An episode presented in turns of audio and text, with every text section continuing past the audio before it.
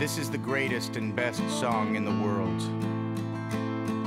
Hola, Hola, clase. clase. yo soy Miguel. Yo soy Diego. Bienvenidos a una nueva entrega del mejor podcast de community en español. Hell yeah. Quisiéramos comenzar agradeciendo el apoyo de todos ustedes, eh, nuestros fieles audio escuchas. Los mejores de todos. Hemos recibido muchísimos comentarios y mucha buena onda y nos nutrimos de todo esto Sí. que nos transmiten. Es nuestra energía. Estamos súper sorprendidos aquí con, con Diego de haber llegado a Estados Unidos.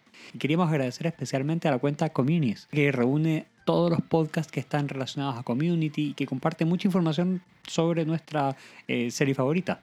Oye, sí, ellos gentilmente nos invitaron a, a formar parte de, de su comunidad y estamos súper felices y agradecidos por ello.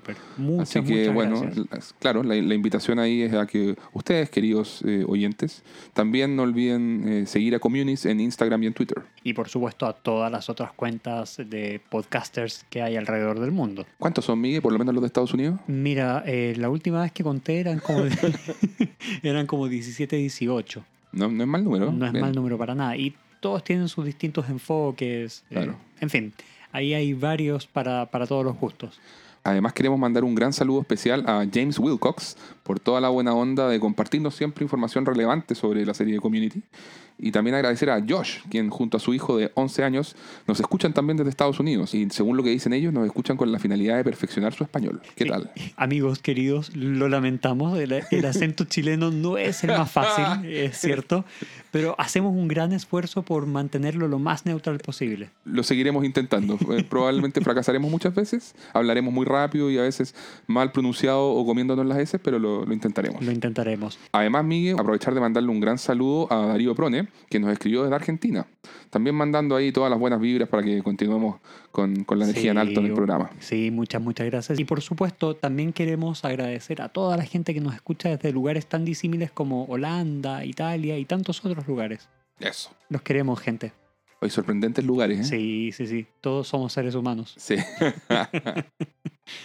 Bueno, les queremos recordar que nos pueden encontrar y nos pueden mandar mensajes de buena onda y todo en Twitter, en GD Español 101, en Instagram, Grindel Español 101 y también nos pueden encontrar en Patreon, Grindel Español 101.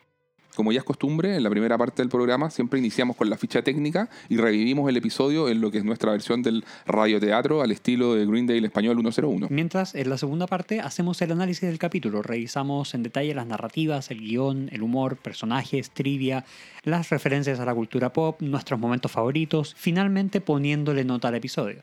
Eso. Les recomendamos que si quieren ir directamente a esa parte, normalmente está al minuto 25-30, aunque entendemos que el capítulo anterior nos pasamos un poco de, esa, de, esa- de ese tiempo, pero a bueno. veces pasa, a veces pasa. Y adelante entonces. Hoy día corresponde revisar el episodio 13 de la temporada 1, cuyo nombre es Periodismo de Investigación o Investigative Journalism.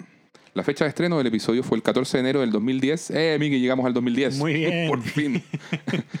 Oye, y se supone que esto fue luego de un breve receso que hubo entre el 10 de diciembre, que había sido el capítulo de Navidad. De Navidad. ¿Cómo olvidarlo? Y ahora, hasta el 14 de enero, en que estamos volviendo ya con la segunda parte de la temporada 1. El creador o showrunner de la serie es, como siempre, el gran maestro Dan Harmon. El director es Joe Russo. Los productores ejecutivos son justamente los hermanos Russo. Chris McKenna, que es el debut de él. Y bueno, él cobra un rol muy importante en, la- en todo lo que es la producción de la serie. Ahora les voy a contar un poquito más. Y bueno, está Neil Goldman, entre otros tantos productores. Que ya habían estado antes. Eh, Exactamente. Oye, pero Chris McKenna eh, pasa a ser ahora el brazo derecho de Dan Harmon eh, en, en- en un total de, ve- de 84 capítulos de, de la serie. ¡Wow! Él fue el, co- el coproductor ejecutivo de 58 episodios entre el 2010 y el 2012 y luego vuelve como productor ejecutivo y co-showrunner para los 26 episodios finales de la serie en la temporada 5 y 6, entre el 2014 y 2015. Mira, En el fondo se ausentó eh, cuando también Dan Harmon no estuvo en la serie, que fue en la temporada 4. claro.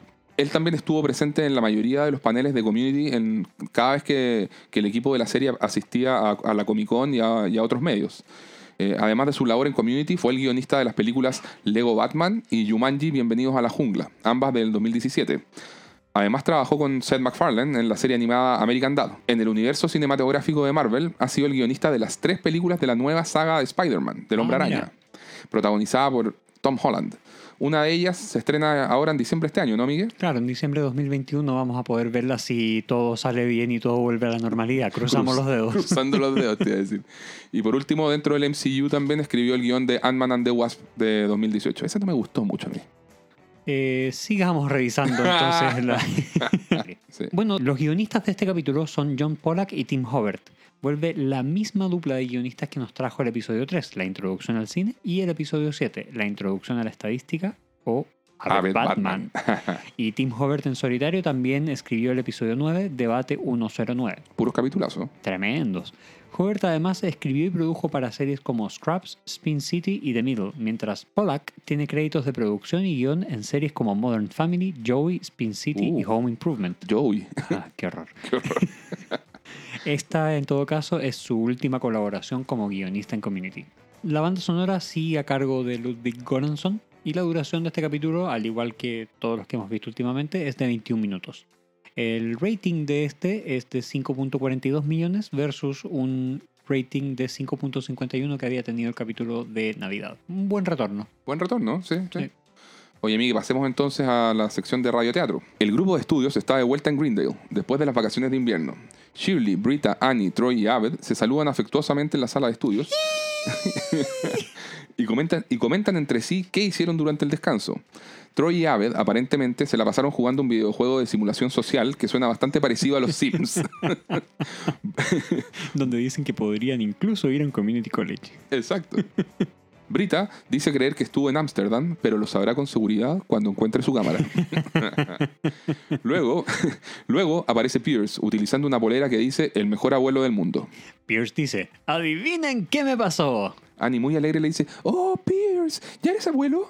Eh, no, ahora soy aún más cool. Estas poleras irónicas son la última moda. En ese momento aparece Jeff, se apoya en la entrada de la sala, lleva lentes oscuros y se dirige seriamente al resto del grupo. Aclaremos algo. Desearía seguir siendo un abogado. Solo estoy aquí porque le tengo ganas a Brita y no quiero ser el amigo de nadie. Uh, hay una pausa de silencio en el grupo. Jeff se saca los lentes. Solo bromeaba, vengan acá, sarta de tontos. ¡Eh, Jeff! ¡Jeff! Jeff y todo el grupo se dan un gran abrazo de bienvenida, todos ríen y están felices de reencontrarse. Jeff les dice, debo decir, eché un vistazo al tipo que fui el semestre pasado y me di cuenta que ese tipo era un lastre. Nah. Qué bien que lo admitas, Jeff, dice Pierce. Jeff dice, no, no, la verdad es, estamos en un nuevo semestre con un nuevo Jeff. Greendale es donde estoy y lo voy a aprovechar al máximo, uh, that's nice, dice Shirley. por supuesto. Y todo el grupo comienza a tomar su asiento respectivo en la mesa de estudios. Abed le dice, eres como Hawkeye en Match. Mantuvo su humor y carisma incluso durante el onceavo año de la guerra de Corea.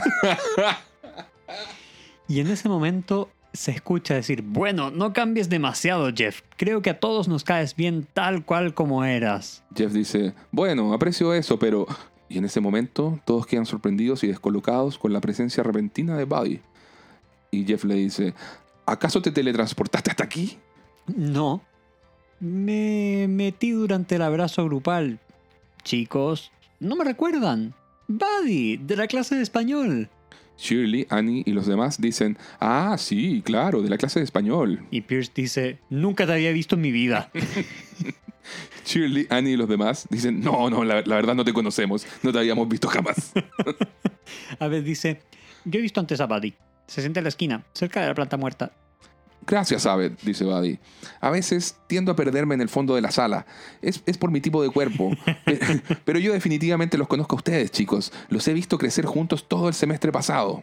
En esta parte vemos un montaje muy entretenido y muy gracioso en que se toman algunos momentos de los primeros episodios de la serie, pero se les agrega una escena de Buddy reaccionando a estos hechos. Por ejemplo, vemos a Pierce y Jeff en esa escena del capítulo 2, cuando hicieron la horrenda presentación para la clase de español con el guion e historia de Pierce, con la cual obtuvieron nota F y F- por parte de Chang. Cuando Pierce pregunta a Chang, ¿dijo es? Buddy responde, dijo F. También vemos una escena del episodio 5, cuando Chang les pregunta ¿Quién hizo trampa? Y Brita se levanta y admite su culpa. Vemos a Buddy decir ¿Brita hizo trampa? Pero, ¿por qué? But why? Y finalmente vemos una escena que jamás vimos antes, en que Annie y Brita están vestidas como animadoras o cheerleaders. Brita le dice, regrésame mi sostén, Annie. Ante lo cual Annie responde, ah, ni siquiera traigo sostén. Brita la empuja y ambas caen a una piscina plástica de colores llena de espuma. y luego vemos a Buddy sentado, vestido con una toga blanca, con una corona de laureles y comiendo una hamburguesa, diciendo, ni siquiera me importa quién gane. Brita, volviendo a Buddy a la realidad, le dice, ¿qué? Buddy le responde, duermo mucho, quizás eso fue un sueño.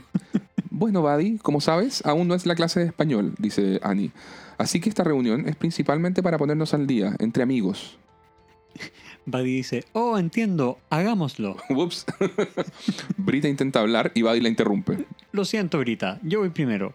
Seguro que ustedes tienen una relación y ritmo naturales, y sé que les asusta la idea de agregar un nuevo miembro, porque podría sacar todo de su natural I can't count the reasons I should stay. Pa pam pam. fluidez.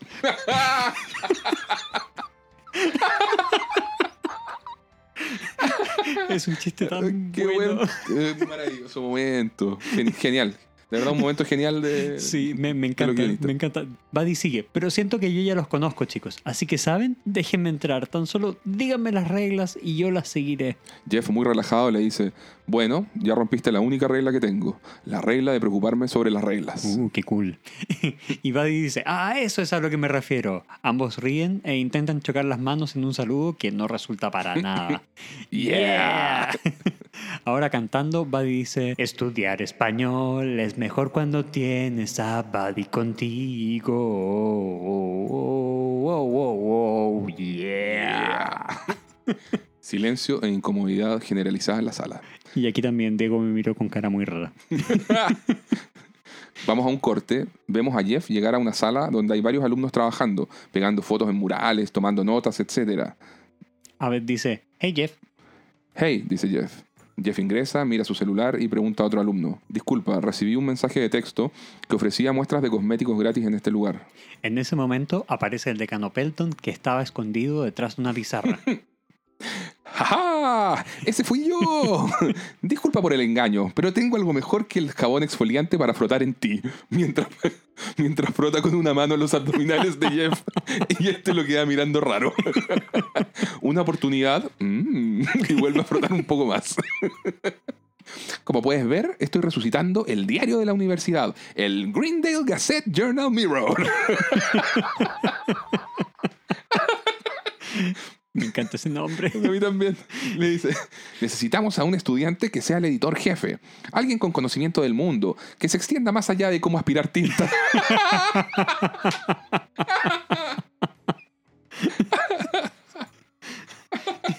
Jeff dice, decano, en realidad he decidido que voy a pasar este semestre siendo más El decano Pelton abriendo una puerta dice, esta sería tu oficina.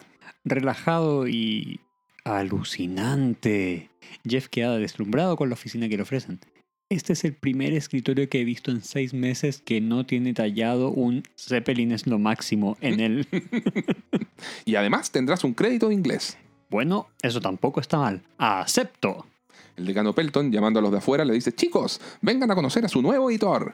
Ingresan en un grupo de alumnos y alumnas a la sala con sus blocs de notas en mano y el decano prosigue. El señor Winger está muy emocionado de ayudarlos y traer una voz propia de vuelta al campus.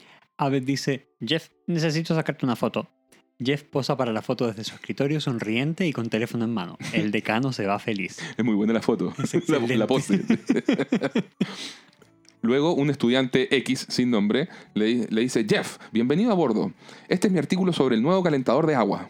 Jeff, sin siquiera mirar el artículo, dice, tienes lo tuyo, chico, pero necesitamos tu talento en una historia más grande. Hace una pausa y dice, Guerra de pizzas. ¿Cuál es la mejor de la ciudad? Empieza con Big Nicks, trae una grande con salchicha. El muchacho se va. Luego Jeff se dirige a otra chica. Tú. Oí un rumor de que Licores Riley vende a estudiantes menores de edad. Necesito una investigación de incógnito para exponerlos. Descubre cuánto te venden de algo frío e importado. Maestro.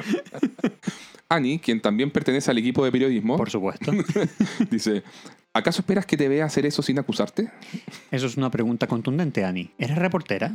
No, me tienen editando el crucigrama porque soy mujer. y porque me encantan los crucigramas.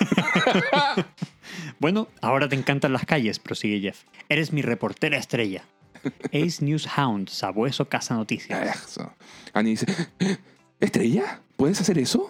Podemos hacer lo que queramos, dice Jeff. Es Greendale. Ve y encuéntrame esa historia. Annie se va entusiasmada y feliz. Abed le dice, este reinicio de personaje realmente te sienta bien, Jeff. Todo eso que hiciste fue puro Hawkeye clásico. Mandar soldados por licor, astutamente evitar el problemático escrutinio de Annie Labios Ardientes Edison. Deberías tener un alambique para hacer martinis. De todas tus fijaciones con la cultura pop, puedo vivir con esta ave. ¿Me puedes llamar Radar? Cuando te lo ganes. Uh, excelente. Hacemos un corte y vamos a la sala de español. En esta vemos una especie de altar homenaje con algunas velas que dice En memoria del señor Chang, 1969-2009. Una mujer desconocida se dirige a la clase y dice, Sé que el fallecimiento del señor Chang durante las vacaciones de invierno fue un shock para todos nosotros, pero nos debe reconfortar el hecho de que no sufrió cuando su ciclomotor chocó con el restaurante Arby's. Shirley dice, es tan triste, pero mejor semestre de la historia. en ese momento hace ingreso a la sala el señor Chang. Viene de chaqueta negra y lentes oscuros, portando una radio al hombro tipo boombox. Todos quedan impactados. Chang dice, ¡Feliz año nuevo, chicos! y pone la radio en su escritorio y le dice a la mujer desconocida, ¡lárgate! la mujer se va, Chang prosigue, Bien, ella es una actriz profesional. Hace una pausa y le dice a todos, soy un hombre que no morirá nunca. y esa fue su primera lección de español 102, el semestre donde entraré en sus cabezas. Dice esto acercándose y tomando a Annie por la cabeza y haciendo el gesto de darle un mordisco a su cerebro, el cual luego mastica y acaba en un eructo. Así. Todos lo observan entre impactados y asqueados. Chang procede a poner play en su radio, empieza a sonar un rap que habla sobre él. Soy el señor Chang y estoy muy enfermo. Esta es una advertencia, no me puede matar. Chang alza los brazos en alto y se retira lentamente de la sala. El rap continúa sonando. Todo en su cabeza, sin licor suave, no hay otro maestro con tanto sabor. Chang, alcen las manos por español. Chang. Termina la clase y todos los estudiantes comienzan a retirarse. Lo vi venir, dice Abed. Lo mejor, a ver. Sí, lo mejor. Buddy aparece y les dice, chicos, nos vemos en el grupo de estudio y sale de la sala haciendo gestos ridículos, chocando con la puerta. Shirley dice, Jeff, ¿puede él decidir ser uno de nosotros? Pierce, que aparece utilizando otra polera ridícula juvenil, ahora con el mensaje ojos aquí arriba, dice, nos saca de equilibrio. Tenemos tres chicas, tres tipos y ahora dos bichos raros. Perdona, Ipet. Abed dice, no todos los raros son malos. Buddy puede ser un agente de cambio que mejore nuestras vidas mediante un montaje musical. Ay, Abed. Brita dice, o puede que tenga una fila de jarros esperando por nuestros genitales. Y Troy dice, hey, necesito mis genitales. Jeff, aún sentado y con actitud muy relajada, dice, ¿saben a quién suenan, chicos? A mí, del semestre pasado. Cínico, Apunta a Brita. elitista, Apunta a Shirley. descuidadamente apuesto. Apunta a Abed. A ver, dice, gracias. Shirley dice, bueno, al menos deberíamos reunirnos a hablar acerca de las políticas de membresía, ¿no es así? Jeff, abriendo las manos en señal de despreocupación, dice, hey, no me pregunten a mí. Lidiar con sus problemas ya no es mi trabajo. Mi nuevo trabajo es pasarlo bien, divertirme y decir frases astutas. Y Brita dice, oh, eso suena agradable, ¿eh? Supongamos que decido que ahora ese será mi trabajo. Y todos se ríen de Brita a carcajadas. Pierce se demora un poco más, pero ríe cuando ve a todos reír. y Brita, por supuesto, queda entre molesta y cómo describirlo. ¿Cómo escribirlo exactamente? Bueno, hacemos un corte y nos vamos a los pasillos de Greendale, donde Annie aparta a Jeff a un lado y le dice, Jeff, espero que estés listo porque tengo una gran primicia. En octubre hubo un concierto gratis de Tony Braxton en el patio. no tienes que recordármelo, dice Jeff. Y cuando un enredo de última hora modificó el horario del show en una hora, un mensaje de texto anónimo alertó a los estudiantes del cambio. Ok. Nada, ok, porque el mensaje de texto fue enviado exclusivamente a alumnos de raza negra y a un chico francés llamado Lebron. Eso es categorización o perfilamiento racial en materia de primera plana. Debo descubrir quién lo envió. ¿Has llamado al número que envió el mensaje? Nadie es tan estúpido, ¿no? Hacemos un corte y vemos al decano en su oficina abriendo un disfraz de dálmata. Suena su teléfono celular desde un número desconocido. ¿Hola? Luego, ante el silencio, cambia la voz por una más ronca. Número equivocado. Corta y queda algo preocupado, pero después dice, ah, estuvo bien encubierto. Estamos ahora de vuelta en la sala de estudios. Annie le habla a los demás. Quien sea, me sigue colgando, pero no puede esconderse para siempre. Annie la reportera, buenos tiempos, dice Buddy. Escuchen, solo quiero decir gracias muchas. ¿Gracias muchas? Ya. Muchas gracias chicos por todo esto. Es un sueño hecho realidad. Oh, dicen Annie y Shirley. Brita, eh, ya empezando a estudiar, dice, entonces, para el ensayo conjugaremos... Conjugar, dice Buddy. Conyugal, visita, conyugal. ¿No? Mal chiste. Bueno, pegando y avanzando, pegando y avanzando. Stick and move. Stick and move, stick and move. Annie, medio incómoda, dice, ok, para la porción del ensayo... Y Buddy cantando dice, Annie tiene una porción de ensayo, Annie moverá su voluptuoso trasero todo el día. Annie queda en shock. Shirley, espantada, mueve la cabeza en negación. y Jeff, intentando aliviar el, ambiente, dice: ¡Hey! Buddy sabe cantar, chicos. ¡Qué bien! Luego se acerca a Buddy, quien se sienta al lado de él, y le dice en voz baja y rápido: Annie es muy joven, intentamos no sexualizarla. Buddy le dice: Ok, lo siento. ¡Wow! ¿Saben qué? Es su grupo de estudios. Y no sé si lo perciben como algo que podría mejorarse, pero bueno, tengo algunas ideas. Aquí hay una. Pensé que como grupo podríamos empezar a decir la frase, vamos chica. Vamos, chica. You go, girl. no en una forma como, ya saben, soy tan cool diciendo vamos chica, si- sino que de una forma en que le estaríamos haciendo un guiño a ello, ¿entienden? Al final la realidad es que necesitan un tipo regordete y ágil en el grupo. ¿Alguien vio héroe comercial de... Héroe de centro comercial? Abel levanta la mano, por supuesto. Así soy yo, gordo y físico, ¿sí? y mueve las manos como en un movimiento ágil de karate. Y soy fuerte y puedo patear. Y Buddy lanza una patada al aire, la cual impacta de lleno en la cara de Jeff. Y todos emiten ruidos de preocupación. Oh, amigo, lo siento. Jeff, sonando como que tuviera la nariz bloqueada, dice: No, no, estoy bien, estoy bien. Solo me sangra un poco la nariz. Pasa cuando está reseca y cuando me patea en la cara. Buddy dice, voy por servilletas. Buddy se va y se le ve de afuera molesto y frustrado por su propia torpeza. Mientras tanto, Jeff se dirige al grupo y les dice: ¿Alguien había dicho algo acerca de una reunión para discutir la política de membresía? Hacemos un corte. Estamos ahora en una de las salas que parecen bodega. El grupo entero se reúne para discutir sobre la membresía de Buddy. Jeff, utilizando una camisa tropical, aparenta no estar preocupado del tema y lee el diario. Brita dice, Creo que es obvio para todos que Buddy tiene algunos tornillos sueltos, así que cualquier cosa que hagamos que sea con gracia y cuidado. Pierce dice, yo digo que mantengamos a Buddy en el grupo. ¿Qué? Dice Annie. Pierce dice, lo he pensado mucho y me gusta su estilo directo. Dice en inglés, in your face style, que literalmente es un estilo en tu cara. y por eso Jeff lo mira raro, se, acaba de comer la feroz patada en la cara. sí. Bueno, son chistes que funcionan en inglés. Por supuesto. Eh, Troy. Troy dice: No dejo de pensar en sus patadas voladoras. Esa proporción de barriga y flexibilidad de cadera es fascinante. A ver, dice, me gusta su idea de decir, vamos chica, Vamos, chica. vamos chica. Y ambos hacen un chasquido de dedos.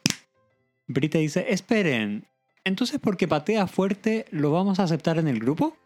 Si vamos a agregar gente, dice Shirley, mejor consideramos a mi amigo Gary. Lo siento, Shirley, dice Brita, pero tu amigo Gary es tan aburrido. Creció en Finlandia, dice Shirley. No entiende nuestro humor.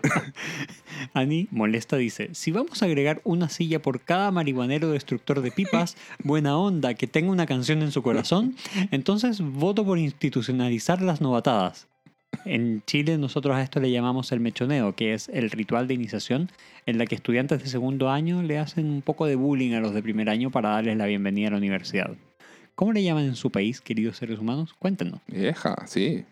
Abed responde, bueno, en The Right Stuff, la novela de Tom Wolfe, Es por esto que necesitamos sangre nueva, dice Pierce. Estoy aburrido y cansado de tus referencias a la cultura pop y tus jeans ajustados como cigarrillo. Abed se mira las piernas. Shirley dice, mi amigo Gary usa jeans sueltos. Brita dice, Gary está fuera de conversación, es un mata onda, un buskill. Pongamos un pin en esto. Shirley molesta dice, Creció en una tierra sin sol. y se inicia uno de esos momentos en que todos hablan y discuten al mismo tiempo sin que se entienda nada. Brita golpea el hombro de Jeff para que haga algo. Y Jeff le dice, mientras lee el diario, Hagan una votación. Brita le dice, probablemente voten para que ingrese. No lo harán. Eh, dirigiéndose al grupo, Brita les dice, chicos, chicos, votemos. Abed dice, voto secreto, cúbranse los ojos. Y todos se cubren los ojos con una mano. Annie con los ojos cubiertos dice, "Ah, no sabremos los resultados. Pierce también con los ojos tapados dice, digan el voto en voz alta. Shirley dice, pero conocemos nuestras voces. Troy tiene razón, dice Pierce.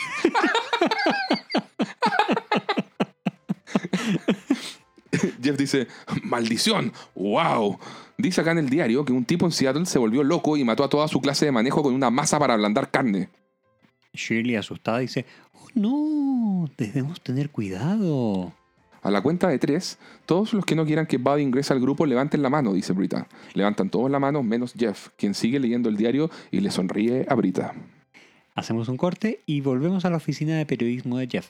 Abed ha conseguido un alambique y se encuentra preparando martinis, mientras Jeff está echado en el sillón comiendo un trozo de pizza y tomando una cerveza. Abed dice, mentiste acerca de la masa para ablandar carne. Pusiste el pulgar arriba en la balanza, pero lo hiciste con una sonrisa.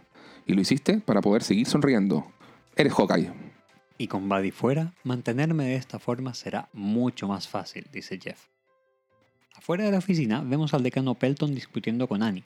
El decano le dice, no soy racista, tenía solo 20 minutos para hacerle saber a la gente que Tony Braxton iba a comenzar más temprano, y me quedaban solo 273 mensajes de texto antes de que mi tarifa se triplicara. la categorización racial puede ser inapropiada, pero puede ser también económica. Annie le dice, dígame decano, cuando me refiero a usted en mi artículo, ¿prefiere el término imbécil o incompetente?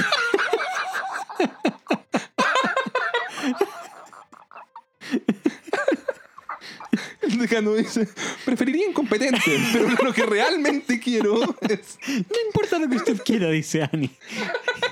Las personas quieren la verdad y yo debo dárselas. Y no dejaré que nadie se interponga en mi camino. Y Annie se va. El decano desesperado recurre a Jeff. Le dice, Jeffrey, soy la persona menos racista del mundo. Cuando tenía seis años, mi mejor amigo era un hombre de raza negra. Oh, oh. Ok, mira, aprendí la lección. Tengo infinitos mensajes de texto ahora. Pero si ella publica esa historia, perderé este trabajo y este trabajo es mi vida. Ella te escucha. Bueno, la próxima vez puedo intentar usar algunas frases astutas con ella, dice Jeff. Ah, haz lo que creas correcto, Jeffrey, dice el decano. Abed, que estuvo al lado de Jeff durante la conversación, comienza a tararear el tema central de MASH. Jeff le, Jeff le dice, es suficiente. Ok. Jeff camina por el pasillo junto a Annie y conversan afuera de la sala de estudios. Jeff le dice, "Eh, no es exactamente Watergate. Quiero decir, te agrada el decano y está intentando ayudarte con tu transferencia a universidad. Sí, y en esta oportunidad puede que lo logre, dice Annie. Si este artículo sale a la luz, puedo postular a becas de periodismo. A nadie le interesará mi pasado en rehabilitación si es que piensan que soy escritora. Jeff le responde, Annie, como tu amigo buena onda, debo decirte, déjalo ir. Esto es Greendale, Jeff. Podemos hacer lo que queramos. Adentro de la sala, Buddy está con una guitarra cantando una canción de disculpas al grupo. Buddy cantando, Lo siento, lo siento, maldita sea, lo siento. Jeff le dice a Annie, ¿nadie le avisó a Buddy que está fuera del grupo?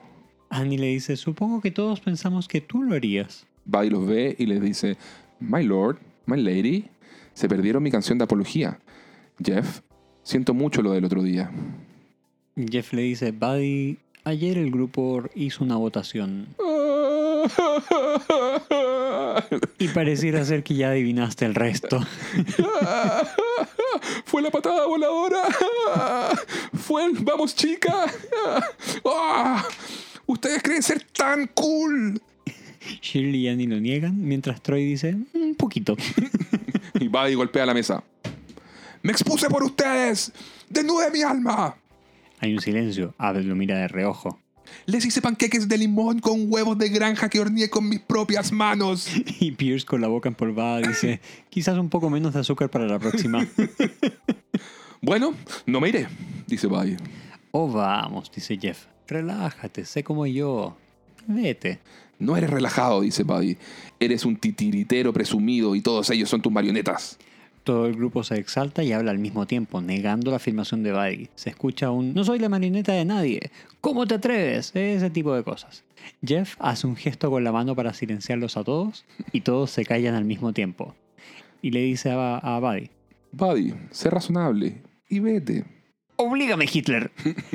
Y todos, uh. Jeff le dice, ok, como Buddy no se irá, será la persona que deseamos que no esté aquí mientras estudiamos. Mira a Buddy y le dice, intenta conseguir ese trato con Hitler, ¿eh? Seguimos y todos abren sus libros. Buddy dice, estudiaré con ustedes y también abre el libro. No, no lo harás. Y ve que Buddy no se mueve. Y dice, todos dejen de estudiar. Y todos cierran su libro. No estás en el grupo. Ok, entonces ve a estudiar otra parte, dice Buddy. Y empieza a leer en español. Hola, mi amigo. ¿Dónde estás la biblioteca? Yo tengo hambre. ¿Dónde estás al restaurante? Lunes, martes, miércoles. Jeff se levanta de su silla y toma la de Buddy para sacarlo de la sala. ¡No, no, no! Dice Buddy mientras se lanza sobre la mesa para intentar escapar. Jeff lo toma de los pies y lo comienza a tirar. Buddy grita y llora. ¡No! ¡Quiero estudiar con ustedes! ¡No! Shirley cierra los ojos y mueve la cabeza en negación. Annie apenas puede mirar, espantada también. Jeff continúa tirando de las piernas de Buddy, a quien se le bajan los pantalones quedando en ropa interior. Luego Jeff lo toma por los brazos y lo arrastra fuera de la sala. Buddy con los pantalones en los tobillos. ¡Los odio! ¡Odio a su grupo de estudios! ¡Lo odio! ¡Son malos! ¡Ah! Jeff vuelve indignado a la sala. Jeff le dice a Annie, ¿y tú no escribirás esa historia? ¿Por qué no? Porque yo lo digo. Annie se frustra y se cruza de brazos. ¿Alguien más tiene algún problema con cómo resolví esta situación? Todos están de acuerdo con Jeff. Pierce le dice, aún con la boca empolvada, exacto como yo lo hubiera hecho, Jeff. Volvemos a la oficina de editor de Jeff y vemos que Abed está preparándole un martini con la máquina que armó. Jeff le dice, ¿A quién engañas, Abed? Arrastré a un hombre llorón y gritón de una biblioteca con los pantalones abajo. Abed le pasa el martini a Jeff. No, los martines son para los Hawkeyes. Soy el mismo presumido insufrible del semestre pasado. Jeff, dice Abed, ¿cuál es tu episodio favorito de MASH? Mm, ¿Aquel con em, el ejército? Esto que pensaba. Si hubieras visto la serie, sabrías que Hawkeye no solo coqueteaba con las enfermeras y tomaba martinis, también acababa con sangre en la cara y ladraba órdenes cuando llegaban los helicópteros. Si no lo hacía, la gente moría. Era un líder, Jeff. Ese es tu trabajo. ¿Ah, sí? ¿Y cuál es la gracia de eso? Annie ingresa a la oficina y dice, hey, Oh, Annie, dice Jeff. Lamento haberte gritado. me alegro que lo hayas hecho. No me di cuenta de lo que estaba haciendo hasta que vi lo preocupado que estabas. Y nunca quiero ser la razón por la cual estés enojado, porque eres Jeff Winger. Así que gracias por enojarte. Y Jeff, sonriendo, dice, "Mm, mm, no fue nada. Y Annie se va feliz. Y Jeff dice, supongo que ese es el lado positivo, ¿no? Jeff toma un martini, Abed se anticipa y le pone una aceituna. Gracias, Radar. Uh, me hiciste tan feliz que me oriné un poco. Hacemos un corte y vemos que todo el grupo va llegando a la sala de estudios. Cuando quedan estáticos y asustados, pues ven a Buddy sentado en la mesa. Hola chicos. Hola, Buddy, dice Brita. ¿Nos excusas un momento, por favor? Y Troy dice, tan solo por un acosador loco. Todos se reúnen a conversar en el pasillo. Pierce dice, escuchen, superamos el número a este tipo, 6 a 1. Annie, muéstrale tus senos como distracción para el ataque. Brita le dice, Pierce. Tranquila, Brita, no te escogí a ti porque tus senos son demasiado viejos. Shirley le pregunta, ¿y por qué sigue allí sentado? Aparece Jeff y se une a los demás. Yo lo invité. El delito de Buddy fue pensar que somos geniales. Pero lo entiendo. Es decir, si yo fuera él y me perdiera la oportunidad de estar con ustedes, chicos, me sentaría en la sala de clases observando y preguntándome cosas. Entonces, ¿cómo puedo excluir a alguien de algo que tengo tanta suerte de tener? Digo que lo dejemos unirse. Todos se sienten orgullosos de Jeff. Oh, Jeffrey, dice Shirley. Luego todos ingresan juntos a la sala de estudios. Jeff dice, hey buddy, bienvenido al grupo. Buddy emocionado dice, ¡Oh, sí! No lo lamentarán. Se acerca y se dan todos un abrazo grupal con él. En ese momento aparecen Starburns, una chica y Owen Wilson. Sí, el mismísimo Owen Wilson. Starburns dice, ahí está, apuntando a Buddy. Y Owen Wilson dice, hey buddy, el grupo pensó en lo que dijiste, votamos y te aceptamos. Buddy emocionado cae de rodillas. ¡Oh, no lo puedo creer! ¡Estoy en el grupo Q! Es como la mañana de Navidad para él, dice Owen Wilson. Bienvenido. Y todos los de, bueno, nuestro querido grupo de estudios están impactados. Eh, Buddy les dice, Uf, esto es un poco incómodo. Ustedes eran mi segunda opción, chicos. Owen Wilson dice, hey Buddy, no tienes que preocuparte de ellos. Estás con nosotros ahora. Buddy celebra, brazos en alto, patada voladora. Starburns dice, es genial. Adoro la patada. Las patadas son lo mejor, dice Owen Wilson. El grupo cool se da media vuelta y se van. Buddy los sigue. Cuando va saliendo, se voltea y les hace un saludo de despedida con la mano. Y Pierce dice, y es por eso, señoras y señores, por lo que voté para que se quedara. Annie dice, habría sido agradable tener a otra persona en el grupo. Y Shirley dice, llamaré a Gary. Tenemos música y créditos al estilo MASH. Fin de la historia. Pasamos a Lentag. Vemos a Starburns quien está llevando a cabo una entrevista en el sillón de la sala de estudios. Starburns dice, Entonces, dice acá que quieren postular como un dúo. No lo entiendo, no sé cuál es la gracia. vemos a Troy y Abed como contraparte postulando al grupo Cool. Troy dice, Trabajamos realmente bien juntos. Starburns dice, déjenme escuchar de nuevo ese rap suyo. Troy dice, me llamo T-Bone, la araña discoteca. Discoteca, muñeca, la biblioteca. ok, ok, ok, dice Starburns. Lo hablaré con los demás. Troy y Abed se levantan para retirarse y dicen, gracias por tu tiempo. Pierce viene llegando a la sala y dice, ¡traidores! Estoy decepcionado de su falta de lealtad. Troy y Abed se retiran avergonzados. Pierce les dice, sí, eso, más vale que corran. Y le dice a Starburns en voz baja, ¿ya decidieron? Ya vimos tu cinta, dice Starburns. Vamos a pasar. No, no destaco en el video. Déjame hacer la canción en persona. Y Pierce empieza a cantar, Getting rid of Brita, getting rid of the beam. She's a GDB. She's a no good bee. Fin del episodio. Oye, qué capítulo más divertido, Diego se pasó. Muy bueno, sí. Eh, a mí me gusta mucho esta, es- encuentro que es una vuelta muy potente y aprovecha muy bien este nuevo personaje, este Buddy. Sí, que ya diremos quién es. Analicemos la historia, Miguel. En esta oportunidad tenemos una historia A, con Jeff, Buddy y el resto del grupo, donde se debate la aceptación de Buddy como nuevo miembro de este, de este mismo grupo. Claro. Por otra parte, también tenemos la historia B, que curiosamente también la lidera Jeff. Eso es muy curioso, ¿no? Sí. Sí, es creo la primera vez que tenemos como Mm. este punto de intersección tan marcado Sí. y donde se comparten personajes. Claro. Pero en este caso es con Annie, Abed y el decano como participantes.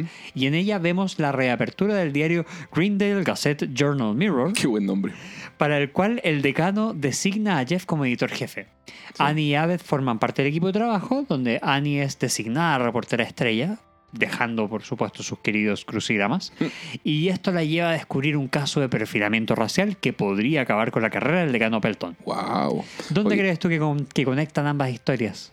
Eh, yo creo que conectan en el sentido que Jeff quiere mostrarse como alguien que ha empezado este nuevo semestre en Greendale como completamente reformado, aceptando a, a Greendale como, como el lugar en el que está en estos momentos y habla mucho ahí de, de disfrutar su estadía y para lo Mm. cual como que quiere mantener esta imagen de- y esta actitud de, de relajo. Claro. Entonces, eh, tanto el conflicto eh, de permitirle a Buddy el ingresar al grupo, como el de publicar la historia de Annie que arruinará al decano, como decías tú, son justamente el tipo de situaciones que Jeff no quiere enfrentar. Claro. Y, bueno, al, al final de- del capítulo las historias convergen porque para ambos casos Jeff acaba em, aceptando y sacando adelante la responsabilidad de liderar al grupo para que, eh, o sea, para ayudarlo a tomar eh, decisiones que los hagan a todos mejores personas. Claro. O por último, tomar decisiones difíciles, Claro. que es algo que Jeff quería evitar. Claro, lo que pasa es que en el fondo igual es mejores personas, porque Annie acaba siendo una, una mejor persona al no, ¿cómo diríamos? Eh, al transar respecto a su idea fija, porque Annie es de muchas ideas fijas, Sí, claro. Eh, y claro, se juega una beca en todo esto, que bueno, lo vamos a explicar, a, a profundizar después cuando hablemos del personaje. Y el resto del grupo también son mejores personas porque estaban en una, en una parada de, de- de- de- muy cerrada. De no querer Y- aceptar que claro, el entonces- cambio. claro, exactamente. Entonces, bueno, acaban siendo más empáticos, pero como te digo, todo lo, yo creo que lo vamos a ver cuando hablemos ya de los, de los personajes. Bueno, y también eh, en parte de lo que dices tú de eso de la aceptación del lugar donde está, está el hecho de que él saca a Buddy a la fuerza y después lo acepta y lo reconoce y lo coge. Y también eh, busca cuál es la recompensa de, de haberle gritado a, a Annie y, la recompensa de haber tomado esta decisión dura. Y eh, la reacción de Annie le da esa recompensa. Entonces Claro. Jeff también crece haciendo crecer al resto. Claro, es verdad. Oye, respecto, a ver, miremos, Miguel, qué nos parecen estas historias, los, si son originales o no, los tropos, las temáticas, el, el guion y, y el humor. En cuanto a eso, ¿qué crees tú respecto a la historia A? Expláyate. Mira, yo creo que la historia A es bastante buena. Eh, las temáticas que veo son la reinvención, en el caso de Jeff, claramente, y la aceptación y la empatía por, por Bud y, y toda su relación con el grupo, y el liderazgo positivo o responsable, y todo esto de hacerse cargo, y bueno, que es la lección al final que Aved le ayuda a entender a Jeff. Claro. Hay, hay un elemento clásico de sitcom eh, en el sentido de explorar la posibilidad de, sumar un miembro adicional al elenco estable eh, y que de alguna manera al- alter- altera todo el, or- el orden establecido. Entonces esta es una premisa que siempre ha tenido buen potencial para la comedia, o sea, se, se usa mucho. Sí. Eh, creo, que- creo que todo lo relacionado a, a Buddy y su aceptación dentro del grupo han parado en esta gran actuación de... ¿Quién está Miguel? Es Jack Black. Tremendo actor. Sí, y bueno, y creo que eso justamente es parte sólida del episodio. Eh, aunque puede a ratos molestar lo incorrecto o, lo irritante que pueda llegar a ser el personaje. Está claro que lo, lo escribieron así, in- intencionalmente. Y por supuesto hicieron el casting de Jack Black con esa intención también, porque él puede ser muy molesto cuando quiere. Sí, sí. Sí, también es muy interesante ver el cómo manejan la idea de mostrarnos cómo es visto el grupo de estudios desde fuera. Eh, algo que cada cierto tiempo la serie decide revisitar. Esto, Esta es la primera vez que se ve esta mirada externa de alguien relativamente cercano, como sería un compañero de clase. Mm. Eh, entonces, la idea aquí sería que el espectador perciba tanto el carácter querible, adorable y alocado de este grupo de desadaptados, que es la parte, la visión interna, si se quiere, Claro. como también el lado fallido de sus personalidades. No solo por las neurosis, los traumas y los problemas de cada uno, que son aspectos que muchas veces logran la empatía del espectador, según como han estado Mm. escritos, Sí, sí. sino que más bien explorando la osada idea de mostrarlos como personas directamente desagradables, egoístas, eh, Malas centradas personas. en sí mismos y malas personas, Sí. claro, eso. Sí. Eh, aunque claro, al final del día igual logran llegar a un buen puerto y a entender los, los errores cometidos y a cierto grado de redención que, eh, Claro. que nos permite empatizar con ellos. Y que es propio de, justamente de las sitcoms. Por supuesto. En cuanto al guion de, de esta historia, creo que la, la dupla entre Hobart y Pollack lo, lo hacen bastante bien también. O sea, no logran la emocionalidad del episodio 3 que decíamos que ya ellos habían eh, hecho, que era este de, de cuando Aved hace el corto sobre su, la- su historia familiar y, Claro. Hace- y emociona a su padre y todo eso. Ni tampoco tiene la épica del episodio 7, el de Aved Batman. Eh, pero sí logran mantener el, el factor sorpresa. Porque tenemos a Jack Black de invitado estelar, uno, sí, haciendo un rol eh, bastante relevante dentro del episodio. Y, o sea, no es un mero cameo, así no es como, Como el "Hola, de Owen Jack-". Wilson. Claro, el de, Owen, el de Owen Wilson es un ejemplo de cameo, directamente. Un par de frases, o mira qué simpático está ahí Owen Wilson. Sí. Pero acá Jack Black es un personaje súper relevante para la historia. casi protagonista. Claro. Y, y bueno, y es una historia bien contada a nivel de guion. O sea, con, con varios elementos meta. Está- de hecho, está llenísimo de, de- de elementos meta que ya los vamos, a Vamos a detallar. verlo más adelante. Eh, claro, y con un arco súper bien definido para Jeff, con, con este fin de poder mostrar eh, que su idea de reinvención no es la más sana ni para él ni para el grupo de amigos. Él tiene claramente un don y está llamado a, a aprovecharlo para, para el bien. Eso es lo que Abed por lo menos percibe y trata de transmitirle. Por supuesto.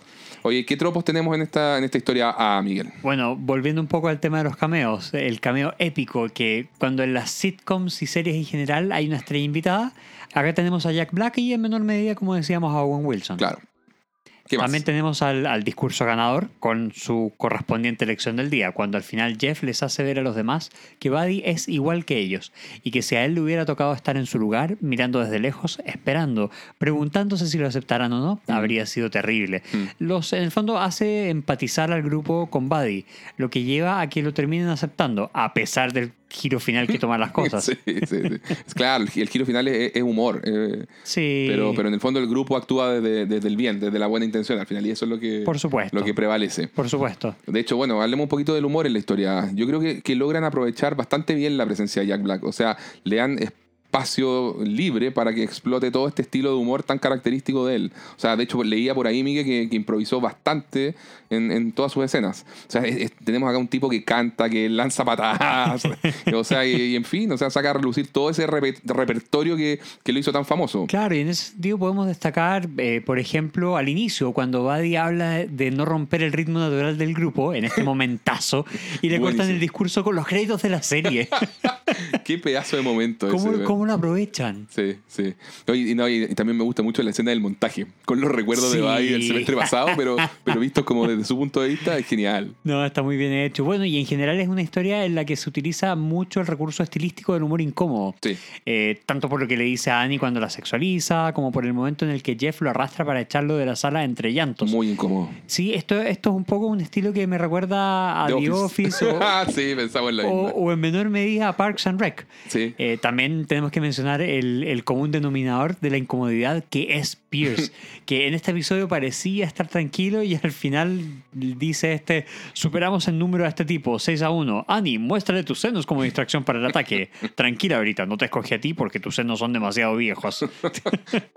Pierce, Pierce clásico, Pierce puro. Sí, sí, sí, sí. Oye, le- veamos los chistes veamos los chistes y, situaciones recurrentes en, en esta historia. Yo creo que primero tenemos, ¿te te acuerdas cuando Shirley dice el That's nice?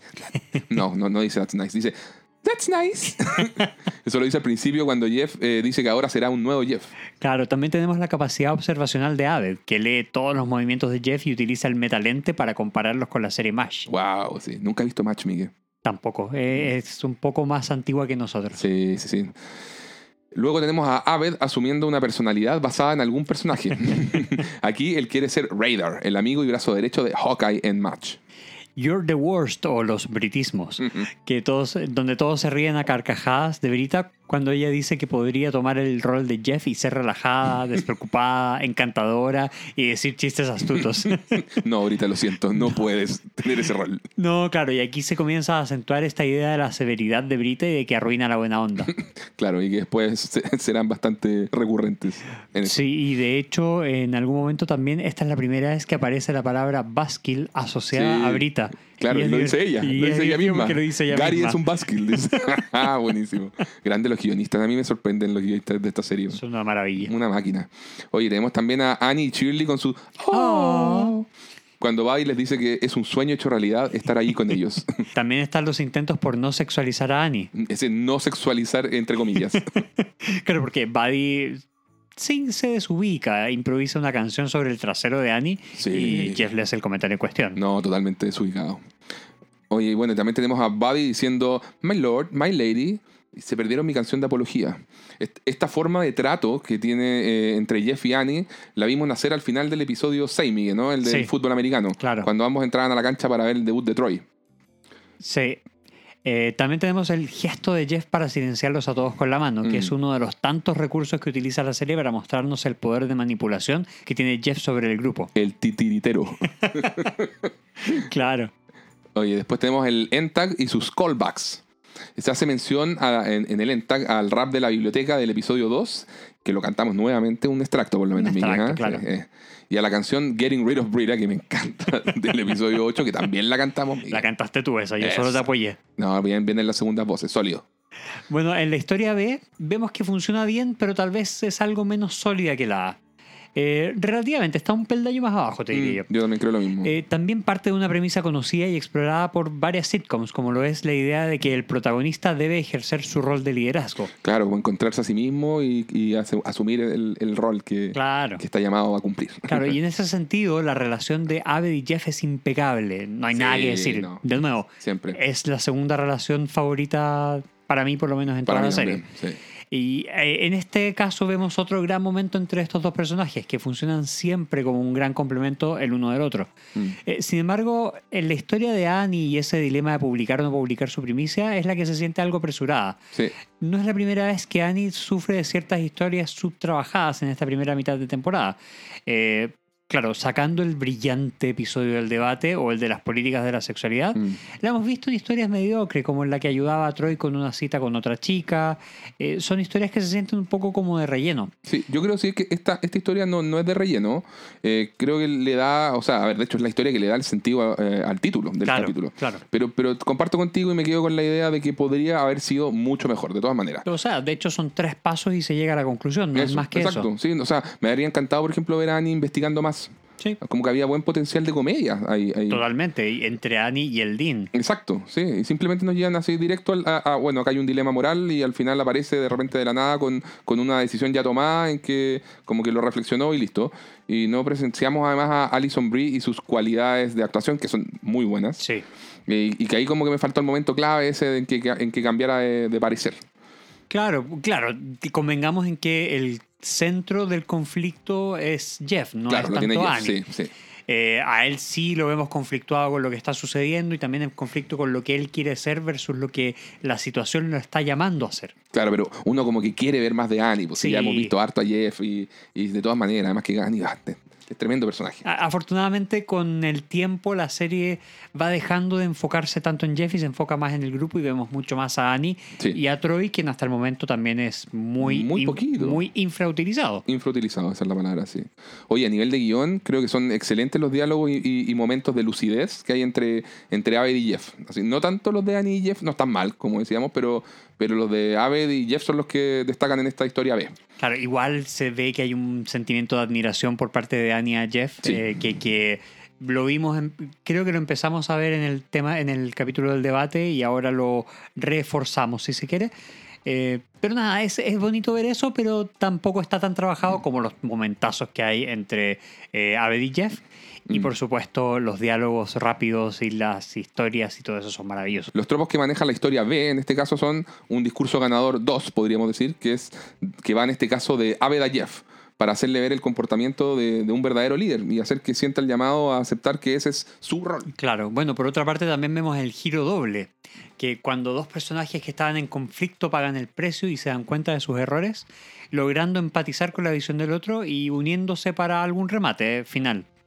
Eh, y esto es lo que ocurre con Jeff, que sacrifica su posibilidad de mantenerse al margen, se responsabiliza por lo que puede ocurrirle al decano, y a Annie, quien a su vez La beca. sacrifica su beca. Mm, sí. Toda la razón.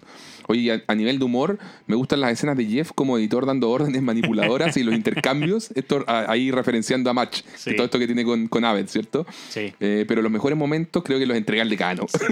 Destaco Esa ahí conversación con Annie. esa parte, mira, que- cómo nos reímos en el radioteatro con esa parte, en que ella le pregunta si quiere que se refiera a él como imbécil o incompetente. Y la respuesta preferiría incompetente. o sea, que responde a esa pregunta retórica. Oye, esa, y esa otra gran frase de Jeff también de necesitamos a un estudiante que sea el editor jefe, alguien con conocimiento del mundo, que se extienda más allá de cómo aspirar tinto. Dimpleton, grande, grande, grande siempre. Bueno, dentro de los chistes o las situaciones recurrentes que vemos en esta historia B son al decano obsesionado con Jeff. eh, al ofrecerle el rol de editor jefe, no sin antes frotar sus abdominales. que me parece que es la primera vez que lo vemos. Sí, sí, es la primera. No que- será que- la última. Que tiene, que tiene así como un contacto directo con el físico de Jeff, es la Sí. primera. Sí, bueno, de hecho de ahí viene el wow. Ah, Exactamente. Oye, después tenemos eh, los estatutos de Greendale, o sea, est- esta idea del decano intentando que Greendale parezca una un- universidad de verdad. En este caso, revive el Greendale Gazette Mirror Journal. También tenemos la orientación o identidad sexual del decano, donde volvemos a ver su fetiche con los dálmatas. Genial ese fetiche. Y, y tenemos por último la actitud ejecutiva y determinada de Annie, que es un rasgo esencial del personaje. Claro.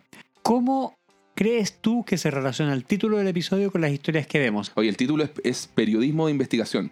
Y acá me di el trabajo mío de buscar la, la- la- la definición para las notas. Bien hecho, bien vale la pena explicar a grandes rasgos, creo yo, que lo que se entiende por este término. Y encontré una definición de la UNESCO que lo define como la tarea de revelar cuestiones encubiertas de manera deliberada por alguien en una posición de poder o de manera accidental, detrás de una masa caótica de datos y circunstancias que dificultan la comprensión. Es una actividad que requiere el uso de fuentes y documentos tanto públicos como secretos. Ah, mira, bueno, esto es considerado una de las ramas de mayor prestigio dentro del periodismo, porque requiere la aplicación de una serie de metodologías con altos estándares de rigor, Así con es. fuerte dependencia en las fuentes de primera mano, y todo esto para formar y probar una hipótesis mediante una rigurosa comprobación de los hechos. Eh, por último, el periodismo de investigación debe ser distinguido del periodismo de filtración, que son primicias apresuradas producto de una filtración de documentos, por lo general del poder político. Mm. Eh, que ahí, ahí podemos hacer, por ejemplo, la diferencia entre lo que sería un Wikileaks versus lo que sería un Panama Papers. Claro, claro, exactamente. ¿Qué tal? Trayendo todo tipo de Grande, contingencia Miguel. internacional. Oye, en el caso de este episodio, el título proviene del rol asignado a Jeff como editor del diario eh, de Greendale y particularmente de la historia o primicia que descubre Annie respecto al perfilamiento racial que había realizado el decano para comunicar el adelantamiento de la hora de un concierto de Tony Braxton. Annie se juega acá la posibilidad de una beca en periodismo a costa de perjudicar al decano y que podría perder un tra- eh, su trabajo si, se- si esto se sabe. Entonces, Claro. entre ella y Jeff ahí deben revisar y tomar la decisión correcta. Entonces, de ahí esa es la- es la idea general del título Dale. qué elementos subversivos o meta tienen estas historias. Pero ahí cada uno tiene sus notas, así que vamos, vamos uno a uno. Estamos posiblemente ante el episodio más meta de todos los que hemos visto hasta la fecha. O sea, Ya. en el detalle, primero que todo tenemos a Jeff llegando a la sala de estudios para iniciar el nuevo semestre, que tiene un paralelo real con el inicio de la segunda mitad de temporada, como Claro. decías tú. Eh, y llega diciendo, aclaremos algo. ¿Desearía seguir siendo un abogado? Estoy aquí porque quiero estar con Brita y no quiero ser el amigo de nadie. Que es algo que es la descripción del personaje de Jeff de, todas las, de los primeros 12 capítulos, Claro. básicamente. O de la premisa de Jeff. Eh, y esta es una manera meta de decirnos a nosotros, la audiencia, que Jeff ya no es el mismo del inicio de la serie, que evolucionó. Mm. Y si bien, por supuesto, vemos que aún le falta mucho por delante, lo interesante de esa escena es que se siente como un diálogo entre los creadores y nosotros, el público. Nos están haciendo ese guiño del personaje siendo consciente del personaje, pero lo hacen de una cierta manera sutil. Mm, sí, es cierto. Oye, luego yo creo que tenemos, y acá me la juego, Miguel, tenemos tres momentos meta notables A de ver. Buddy. El primer, el primer elemento, cuando les dice al principio que no quiere romper la fluidez natural del grupo y lo interrumpen con los créditos de la serie. O sea, ¿qué es más meta que eso, por favor? So- o sea, son los creadores haciendo sentir su presencia de creadores e interventores dentro de, de todo este relato, e indicándonos que este personaje nuevo sí afecta al flujo natural. Así, así de simple. Sí. Oye, y en segundo lugar, cuando Buddy dice, definitivamente los conozco a ustedes, chicos. Los he visto crecer juntos todo el semestre pasado. O sea, a ver, nadie se refiere a un grupo de amigos que está conociendo diciéndoles, los he visto crecer juntos el Ah, semestre pasado. ¿Tú no le, dices, no le decías eso a tus amigos cuando te a, a Para que gente me que, acepten. conocía para que te aceptaran? No, definitivamente yo no. siempre lo hice, por eso tengo pocos amigos. Pues eso explica muchas cosas, Miguel, eso explica de tu vida social. Oye, pero bueno, es una mirada súper televisiva, o sea, muy desde el espectador que ve lo que el show quiere mostrarnos, que justamente toda esta dinámica de crecimiento de los personajes principales que acá está verbalizado en, en Buddy. Entonces, muy meta la forma en que lo, en que lo dice y lo manifiesta eh, a través de estos recuerdos que nos hacen pensar que Buddy siempre estuvo allí. Y por esto que el rol de Buddy al final en, en el episodio es, pasa a ser como un espejo de nosotros, de, de la Sí, audiencia. claro, sí. O sea, porque al igual que Buddy, nosotros, los espectadores, por ver semana a semana al grupo de estudios crecer en amistad, nos gustaría también ser parte de algo así. Oye, bueno, y el último tema que quería, comentar de, meta de Buddy es que todo lo anterior empalma también con, con un tercer elemento, porque Buddy dice que está dispuesto a aportar y traer, y traer elementos nuevos al grupo para mejorar la dinámica interna. Entonces, esto puede ser visto como algo meta, porque eh, así como casi como un adelanto a, a- a lo que es la cultura tóxica de los fans. Y eso, y eso lo encuentro excelente como eh, en el paralelismo, digamos, porque es, es algo que se ve súper harto eh, hoy en día. En el fondo, toda esta idea de las miles de, de voces críticas que se sienten con el derecho de influenciar el desarrollo de, de un show que les gusta. Y, y bueno, eh, no sé, afortunadamente Harmon en, en aquel entonces protegía muchísimo la integridad de Community. O sea, lo hacía a toda costa y varias Claro. veces tuvo intercambios súper desagradables tanto con supuestos fans como con críticos de, de su trabajo. Pero bueno, el show no solamente usa a Buddy para criticar eh, ese aspecto irritante de algunos fans, sino que también eh, se critica a sí mismo y sus decisiones de ir contracorriente. O sea, a través de Buddy presenciamos como si fuera así en, en primera persona todo el nivel de toxicidad en el que pueden caer todos nuestros queridos personajes. Son, son- somos, son seres súper queribles, pero muy, muy falibles. Y como decíamos, a, a veces directamente malas personas. Y esto es algo que la, que la audiencia muchas veces no quiere ver en un programa de televisión porque, bueno, simplemente espera divertirse. O sea, uno dice que, oh, sí, voy a ver un programa donde Voy todos los personajes sitcom. son, claro, una sitcom, quiero reírme, ver algo liviano y, y me están mostrando a pura gente desagradable. Y sin embargo, acá son tan jugados y confían tanto en el material que tienen, en la historia que están contando, en el crecimiento al, que lo quiere- al que quieren llevar a los personajes que dicen, ¿sabes qué? Te lo vamos a mostrar igual y te lo vas a tener que fumar. Tal cual. Bueno, podríamos resumir lo que dices en que la toxicidad correría como por parte doble. Claro, A ratos viene por parte de Buddy y otras veces viene por parte del grupo. eso es. Esa es la, esa es la síntesis. Sí. Mira, ent- lo entendí todo, lo Bien, entendí grande todo. Miguel, el mejor. Hay otro momento meta ligado a la otra historia, que es cada vez que Abed se refiere a Jeff en términos comparativos con otros personajes de televisión. Ya, sí, claro. Hawkeye de MASH, no de Marvel, y utiliza términos televisivos para explicar esta evolución. Eh, dice cosas como este reinicio de tu personaje realmente te sienta bien, Jeff. Mm. Eh, vemos que el concepto de reinicio o del reboot es eh, algo que es muy televisivo o cinematográfico, si se Mm. quiere, que se usa para darle una frescura o sentido de novedad a material, historias y personajes que ya conocemos. Claro. Y en este caso, Community aprovecha de reírse un poco de sí misma, de sus decisiones creativas, y como por ejemplo la de hacer ver a Jeff como un protagonista que puede ser desagradable. Hmm. El unlikable leading man. Es el término técnico, sí. ¿Qué tal? Oye, Y- dale, ¿tienes algún otro momento meta? Tengo un momento meta más, Dale. que sería eh, cuando Abed habla sobre Buddy. ¿Ya? Cuando están ahí conversando sobre si lo dejan entrar o no, y, y Abed dice que no todos los raros son malos. Buddy puede ser un agente de cambio que mejore nuestras vidas mediante un montaje musical. Esa línea es muy buena. Sí, que en base a lo que vimos en episodios anteriores, el montaje musical es un recurso muy utilizado por la serie para profundizar el sentido de cambio y de evolución en la unidad del grupo. Entonces, Claro. y aquí Abed lo está reconociendo. Mm, sí. Oye, y a, a nivel de subversiones, creo que el final del capítulo va totalmente contra la expectativa. O sea, Sí. nos mostraron todo el episodio que Buddy ya lloraba y daría lo que fuera por ingresar al grupo, solo para que recibamos todo el mazazo, el golpe de gracia, y nos enteramos que el grupo era su segunda opción. La- lo- el, ¿Cómo le llaman la malla de seguridad? Claro, claro. Porque, bueno, su prioridad era entrar al cool group. Sí, no, es una tremenda cura de humildad para, para nuestros personajes. Sí, No sé si se mantiene muchos capítulos más, pero, No. pero por lo menos en ese momento lo es. Claro, claro. Oye, ¿y qué nos dicen estas historias respecto a la mirada de Dan Harmon? Nosotros sabemos que a Harmon no le gusta la zona de confort, que el tipo se siente incómodo estando cómodo. Claro. Entonces siempre considera que la audiencia es más inteligente que lo que las cadenas quieren entregarles. Y por eso mismo no subestima a nadie y entrega un nivel de historia que busque hacer que la audiencia se haga preguntas o vaya descifrando cosas. Sí. Y por eso que tenemos todavía tanta gente que está haciendo podcast y que está viéndola y volviéndola a ver. Eh, le gusta, por ejemplo, que al espectador se le generen sentimientos encontrados. Es una parte de su objetivo. Sí, sabemos que este grupo es adorable, con personalidades distintas, llenas de virtudes y falencias, pero que también puede ser muy tóxico. Realmente tóxico. Sí, claro. y, y entre sus relaciones y entre ellos mismos. Y este Mm. es el punto de partida que Harmon utiliza mucho, no solo acá, sino que también en Ricky Morty, donde vemos que este tema es llevado a rincones aún más oscuros Sí, que esto. no, esa, esa serie es terrible. Es genial y terrible. Es genial y terrible, y yo creo que eh, allá se dio más libertades producto de que es una animación, Claro, claro. De que no ibas a asociar a ningún actor con esto. Claro, pero, pero en el fondo al principio eh, sigue siendo el mismo. O sea, somos seres humanos, tenemos cosas buenas y dentro de las cosas malas hay algunas muy malas de las que no nos sentimos orgullosos y de las que a veces ni siquiera nos damos cuenta. En este caso vemos que Buddy era difícil y claramente sus intentos excesivos por buscar esta aceptación eran irritantes. Uf, sí. Pero precisamente ese es el punto que creo que quiere destacar Harmon. El acéptelo igual, con sus virtudes y con sus Claro. múltiples falencias, O sea, por lo menos a los ojos del grupo. Claro, o sea, denle la oportunidad. Claro,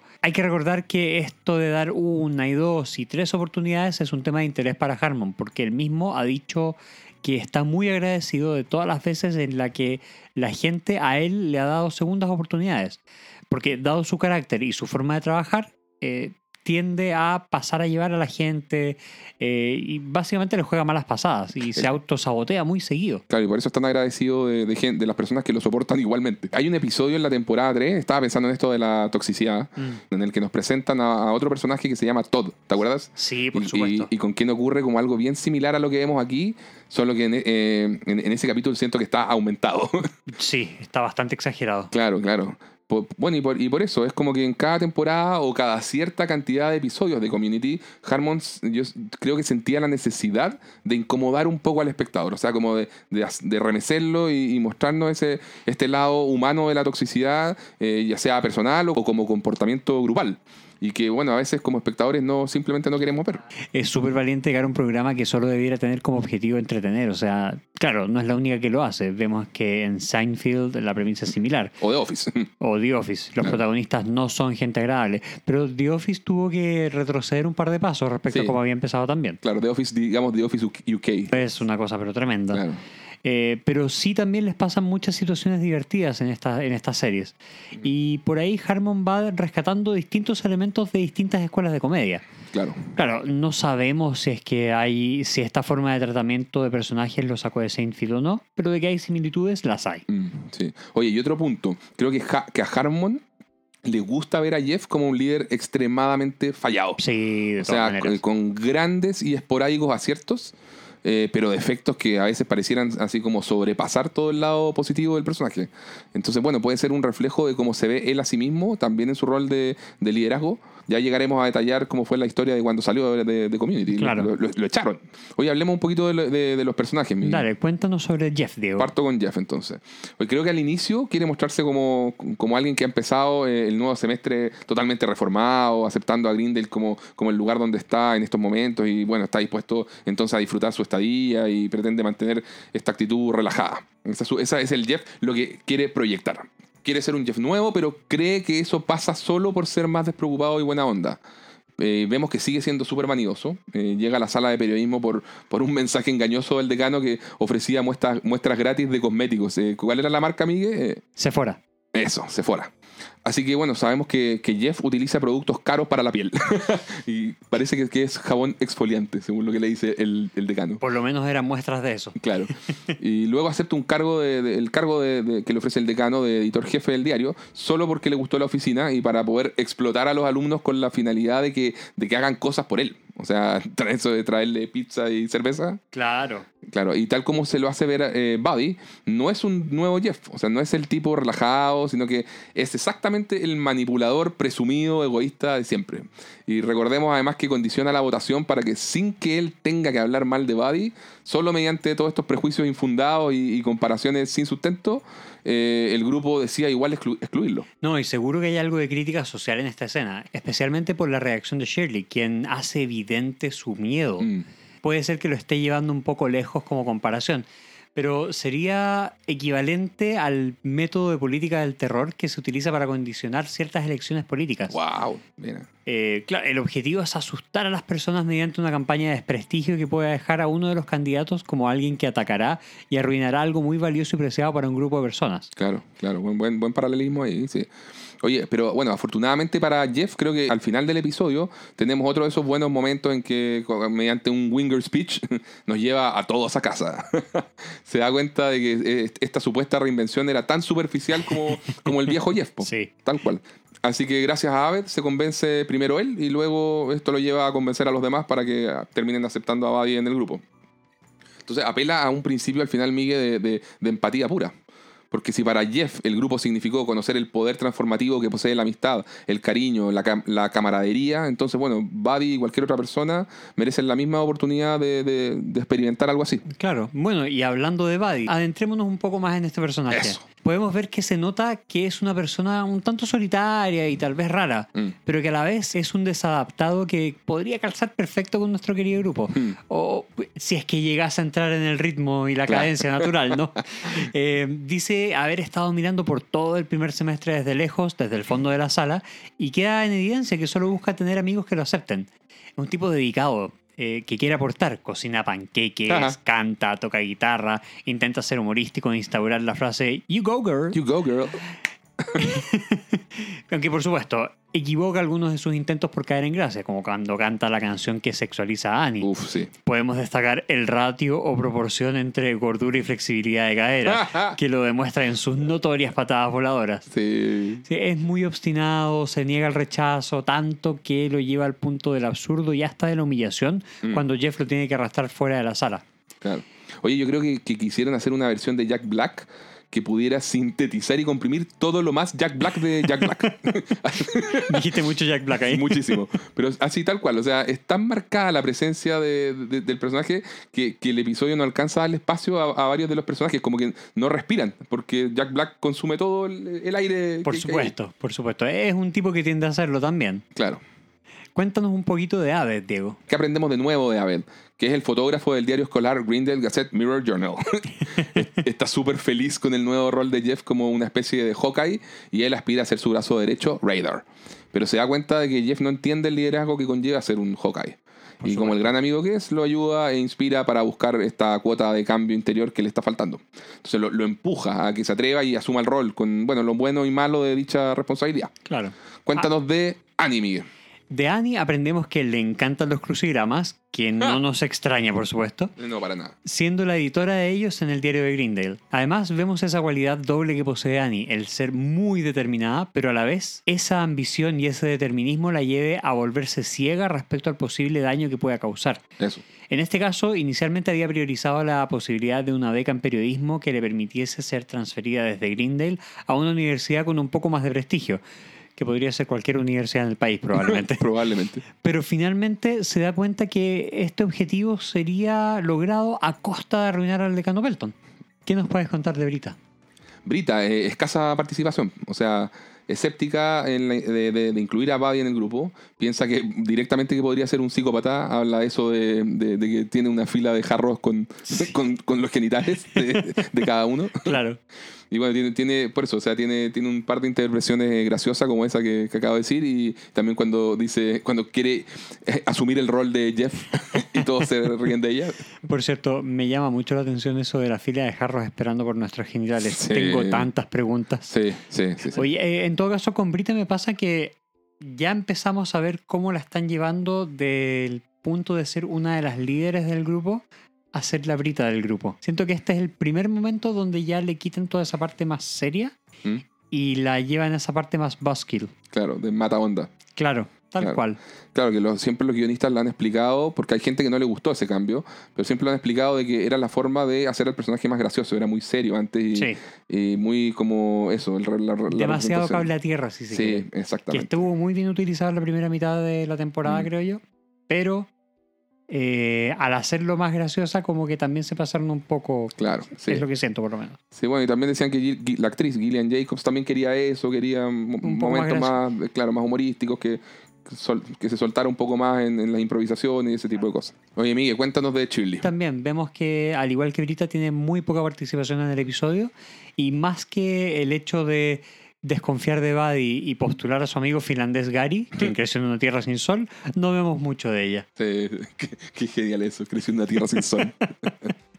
Oye, bueno, de Pierce creo que tiene también una participación limitada a, a algunos chistes nomás. O sea, cuando van a hacer la votación, él dice que vota por mantener a Buddy en el grupo, luego cambia de parecer después de que, de que Jeff cuenta esa noticia inventada sobre el tipo que mató a los compañeros con una masa para ablandar carne, y al final cuando Buddy se va con el grupo cool, Pierce declara haber siempre votado para que se quedara. Por supuesto. Y también ese comentario de estar aburrido de las referencias a la cultura pop de Abbott, que también podría ser un elemento meta, puede representar el sentimiento de alguna parte de la audiencia. Oh, sí, cierto, también es bien meta eso. Oye, y el decano Belton, Miguel. En cuanto al decano Pelton, vemos que continúa con sus intenciones de elevar el estándar de Grindale, para lo cual resucita el diario universitario. Volvemos a ver su fetiche con los dálmatas, en esta oportunidad con un disfraz. Y por otra parte, se vuelve a insinuar su obsesión con la figura de Jeff. En este caso, disfruta acariciando sus abdominales. Todo lo que llegaría a ser el foreshadowing. Como Qué bonita sí. palabra que decías tú. Sí. Eh, disfraces y más obsesión con Jeff están en el horizonte. No se lo pierdan.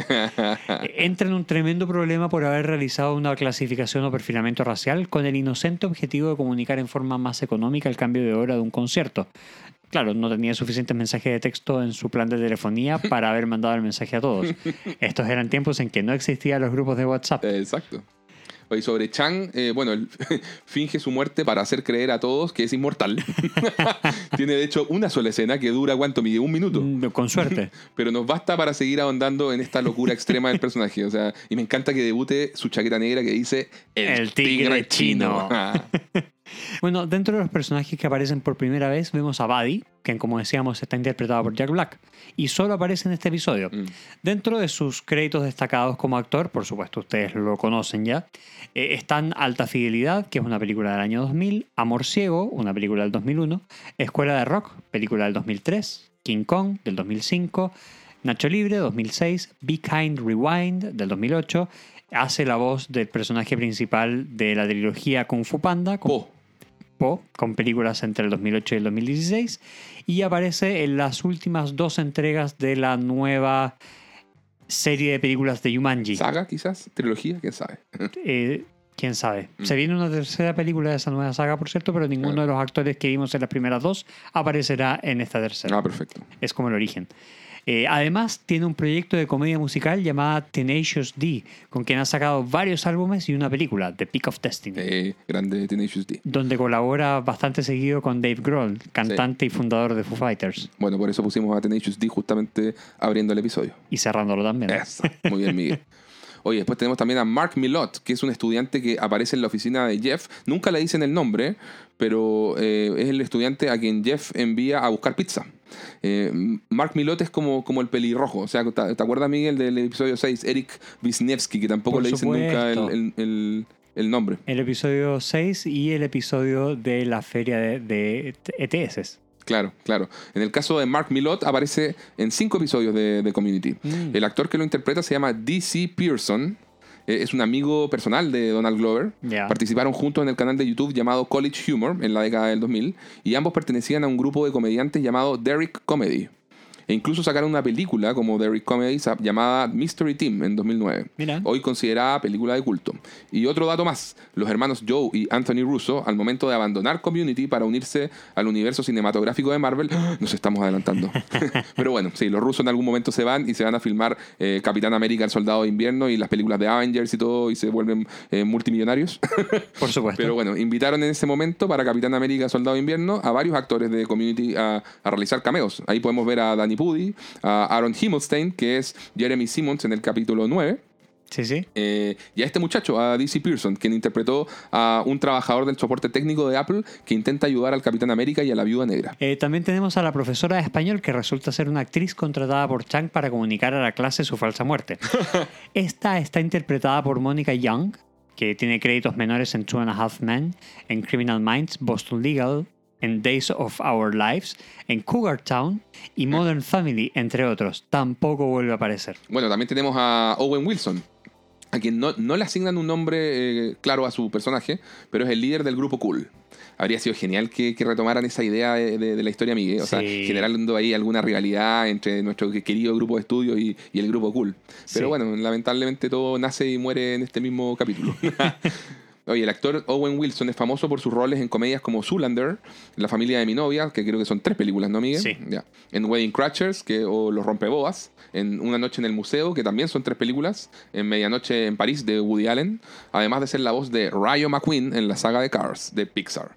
Cabe destacar eh, su larga trayectoria como uno de los actores favoritos del gran director Wes Anderson, participando en films como Bottle Rocket, Los excéntricos Tenenbaums, La vida acuática con Steve Zissou, El viaje a Darjeeling, El fantástico señor Zorro, El gran hotel Budapest y en su próximo film también The French Dispatch a estrenarse este año 2021. Y por último lo veremos prontamente en la serie Loki de Marvel en Disney Plus. También vemos a la chica del grupo Cool, quien está interpretada por Hiromi Oshima, ex chica Playboy. Fue la primera Playmate japonesa en la historia, Wow. lo que ocurrió en junio de 2004.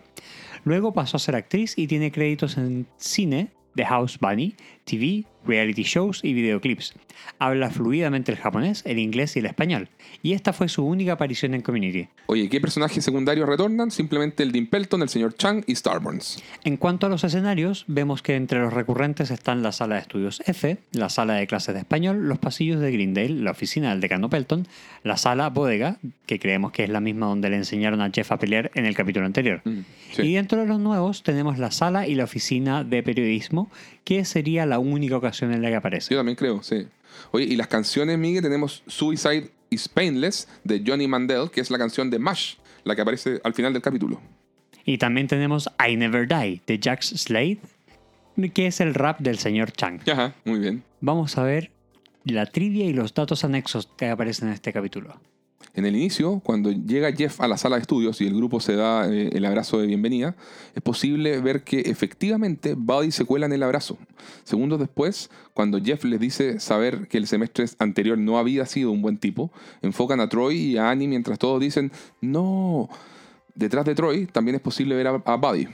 Eh, ambas son escenas de un segundo, pero que increíblemente nadie se da cuenta que cuentan con la presencia de Buddy. Así que luego él dice la verdad cuando habla por primera vez en la mesa y les cuenta que se unió al grupo desde el abrazo inicial. ¿Te, te has dado cuenta de eso, Miguel? Sí, ¿De las dos escenas? observándolas con mucha atención, eso sí. Muy bien. Bueno, Abbott menciona cómo Hawkeye en MASH mantuvo su humor y carisma incluso durante el undécimo año de la Guerra de Corea. El show MASH duró 11 temporadas, pero la Guerra de Corea duró solo 3 años. No siempre es bueno aprender de la TV, querido Abbott. en el sueño masculino de Buddy, en que aparecen Annie y Brita vestidas de cheerleaders, oh wow, se pueden, se pueden leer en la pizarra palabras en español como pelear, pecado, pecho, pechuga y peligro. Sobre estas palabras se lee strazio, palabra en italiano que significa tormento. Si bien es solo un sueño de Buddy, creo que la idea es mostrar igualmente que Chang tiene algunas eh, confusiones idiomáticas. Cuando Buddy dice soy fuerte y puedo patear, está imitando las acciones del actor Crispin Glover durante una notoria aparición en el show de David Letterman en 1987. En ella, el excéntrico actor estaba siendo entrevistado por Letterman y se supone que debía promocionar el film River's Edge.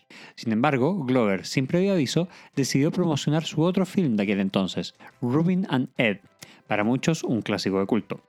Para ello, el actor realizó la entrevista como Rubin Farr, su bizarro y nervioso personaje en aquel film.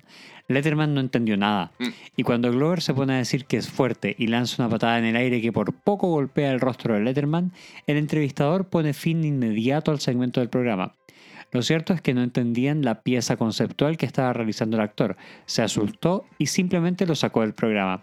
El video se encuentra disponible en YouTube, es cosa de buscar Crispin Glover Letterman, es la primera búsqueda. Oye, lo vi. em, eh, es tal cual como lo describes. este episodio marca el debut de otro elemento característico de Greendale, su diario universitario, el resucitado Greendale Gazette Mirror Journal. Lo sumamos a la mascota ser humano, al himno de la escuela, a las canciones de la banda Some Worries y a los numerosos bailes conmemorativos, entre otros elementos distintivos que, que va en el fondo haciendo crecer la mitología de Greendale. El mapa del campus de Grindel que se puede ver detrás del escritorio de la oficina de Jeff posee un gran parecido con la distribución del campus de Los Angeles City College, lugar donde se filmaron varias de las escenas de la serie. Cuando Buddy comienza a leer frases en español en la sala de estudios, dice, ¿dónde estás la biblioteca? ¿Y dónde está al restaurante? Estos errores gramaticales probablemente también pretenden demostrar que la inhabilidad del señor Chang para enseñar reglas gramaticales básicas del español. La polera o playera o remera que utiliza Buddy tiene la figura de un karateca haciendo una patada, lo cual es un guiño al rol del actor Jack Black dentro de la saga Kung Fu Panda, que consta de tres películas hasta el momento. Cuando Annie y Jeff conversan en el pasillo y ella le comenta sobre la noticia del perfilamiento racial, podemos ver que están al lado de un mural que, entre otras cosas, tiene un volante escrito por Pavel, el amigo pol- polaco de Abbott del episodio 8, eh, llamando a audiciones para una película estudiantil. el volante indica que se considerará un plus si el postulante puede manejar un monociclo. Esto del film amateur se retomará en el capítulo 16. Dan Harmon comentó en una entrevista que él ha trabajado varias veces con Jack Black y se dio que las primeras veces, por alguna razón, meramente humorística, siempre filmaban al actor en ropa interior. Esto se transformó en un chiste interno recurrente, por tanto Jack Black sabe que cada vez que trabaje con Harmon, este le escribirá alguna escena en que tenga que salir en ropa interior, tal como ocurre en este episodio. Una de las colaboraciones que tienen es en Great Minds with Dan Harmon, programa de History Channel, en que hay un episodio en que Harmon entrevista a Ludwig van Beethoven, interpretado por Jack Black. Hay extractos en YouTube, pero no sabemos si sale Jack Black en ropa interior. Claro, pero da, da a entender en el fondo que han habido varias eh, colaboraciones de- en- entre Harmon y Jack Black, porque bueno, son amigos. Claro. La aparición de Owen Wilson al final del episodio reúne por primera vez en pantalla a Wilson y Jack Black desde el episodio piloto de la serie Hit Vision and Jack de 1999, el cual fue escrito y coproducido por Dan Harmon, además de estar dirigido por Ben Stiller.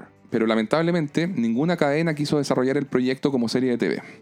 La trama consistía en seguir a Jack, que bueno, está actuado por Jack Black, que era un astronauta renegado con poderes especiales de superinteligencia, pero solo de día, de noche era un imbécil. se, hace, se hace acompañar por Hit Vision, una moto que habla, producto de un experimento que fusionó a una moto con, con el amigo y compañero de cuarto Doug, interpretado por Owen Wilson. Ambos son perseguidos por la NASA. Dicen que es como un cuento de H.P. Lovecraft, pero gracioso, o una mezcla entre los X-Files y el auto fantástico. Hoy en día es considerada de culto y el único episodio que existe, que es un piloto de 30 minutos, está disponible completo en YouTube. Muy bien. Dice Dan Harmon en el DVD que la frase de Jeff explicándole a Jack Black que Annie es muy joven e intentamos no sexualizarla es un chiste interno, ya que era un argumento frecuente de casi todas las semanas en la mesa de guionistas respecto al trato con el personaje de Annie en cada episodio. Meta, meta, meta. Dentro de las referencias a la cultura pop y a la cultura general, ¿qué es lo que podemos encontrar, Diego? Primero que todo, The Hangover o ¿Qué pasó ayer? del 2009, dirigida por Todd Phillips. Es una comedia sobre un grupo de amigos que organizan una desastrosa despedida de solteros en Las Vegas y que probablemente todos ustedes han visto. Brita menciona al principio que parece que pasó las vacaciones de invierno en Ámsterdam, pero que lo sabrá de seguro cuando encuentre su cámara. Esto es una referencia al final de The Hangover, en que los protagonistas encuentran la cámara y se dan cuenta de todo lo que hicieron y no recordaban. El film fue estrenado apenas siete meses antes de este episodio. MASH, serie de televisión emitida entre los años 1972 y 1983. Es la tercera vez que referencian esta serie en Community. Wow. Ha sido referenciada en los capítulos 5, 8 y en este. Sin duda es una de las favoritas personales de Harmon. Trata sobre un grupo de personas que trabajan en el Hospital de Cirugía Móvil del Ejército, Mobile Armed Surgical Hospital, durante la Guerra de Corea. Hay que notar que MASH, antes de ser una serie de TV, fue una película del prestigioso y fallecido director Robert Altman, siendo justamente una sátira militar. Aved compara a Jeff con Hawkeye, a Annie con Hot Lips y a él mismo como Raider. Todos ellos personajes de MASH. Además, los créditos finales son visual y musicalmente similares a los de la serie. Led Zeppelin, banda británica considerada uno de los más influyentes grupos de rock de toda la historia. Editaron nueve álbumes de estudio entre 1969 y el 82. A pesar de su popularidad, se disuelven poco después de la muerte de su baterista John Bonham en 1980. Siempre recordados por sus canciones épicas como Stairway to Heaven o Kashmir, de sonido poderoso, virtuosismo instrumental e inquietud musical que los llevó a experimentar en diversos géneros. Hasta la fecha han vendido más de 300 millones de discos, 111 millones solo en Estados Unidos. Es la segunda banda con más discos de diamante que se otorgan cada 10 millones de ventas de un mismo álbum, solo siendo superada por The Beatles. Lo mejor.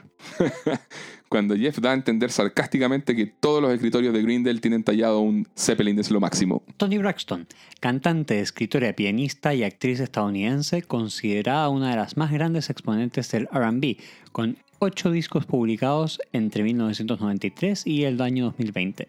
Ha sido galardonada con numerosos premios a lo largo de su carrera musical. En 2017 ganó el premio Leyenda en los Soul Train Awards, esos premios que le encantan a Troy, Sí. siendo la primera artista femenina en recibir el galardón, y cuya canción más conocida sería Unbreak My Heart, Unbreak my heart, que es una canción que... ahora- say you love me again. Esta es, esta es la una por episodio de Diego. Muy bien.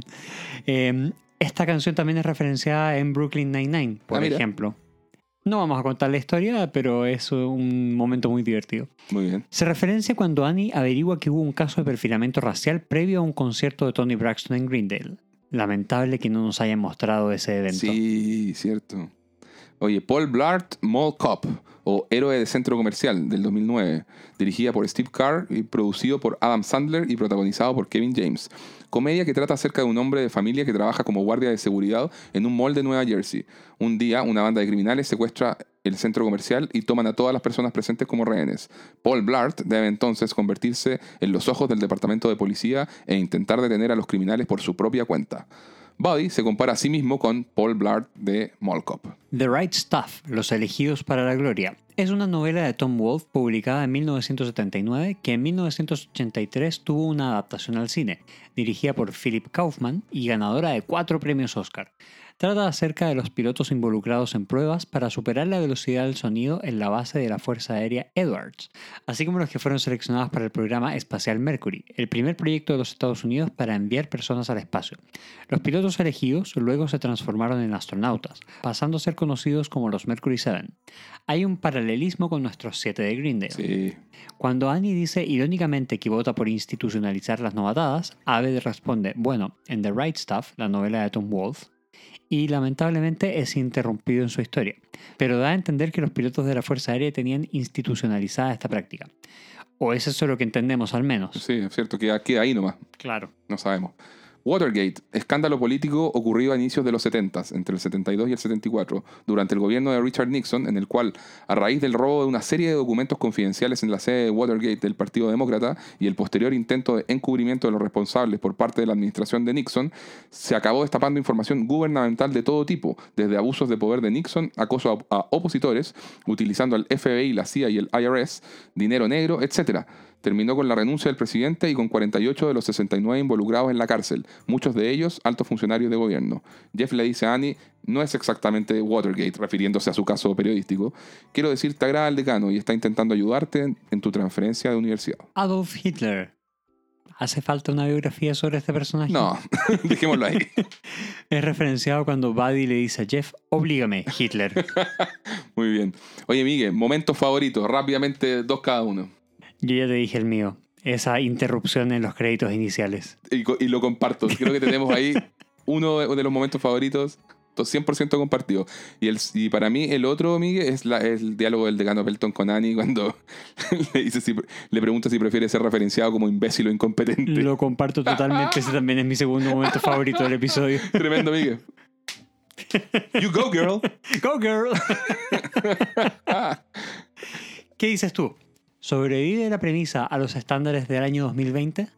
Eh, a ver, primero, o sea, si nos hacemos la pregunta de si se podrían hacer hoy o no estas historias, yo creo que totalmente sí. Como te digo, a nivel de, de las premisas, la, la, de Buddy, la de Buddy puede generar un poco más de incomodidad, pero es también un estilo de humor con el que se puede explorar eh, a, a los personajes. O sea, no, no es algo que esté completamente vetado. De hecho, si vemos la, la serie más popular del 2020 fue The Office. Claro. Eh, muy incómoda y fue la más popular. Entonces quiere decir que no, no hay tanto problema por ese lado. La de Annie es clásico dilema moral de sitcom. Mm, creo que no, no hay problema. O sea, tendríamos que ir a lo particular. O sea, por ejemplo, cuando eh, Pierce tiene, tiene ese momento en que confunde la voz de Shirley y, y dice Troy tiene razón. No sé si ahí, o sea, puede ser un tema de vejez o directamente de racismo. Uno como que ya... A estas alturas del partido, como que. Con Pierce no, no sabemos. Y no sé si queremos saber tampoco. claro. Claro, y también cuando ya habíamos pensado que, había, que este capítulo iba a ser Pierce Free, libre de algún piercismo, claro.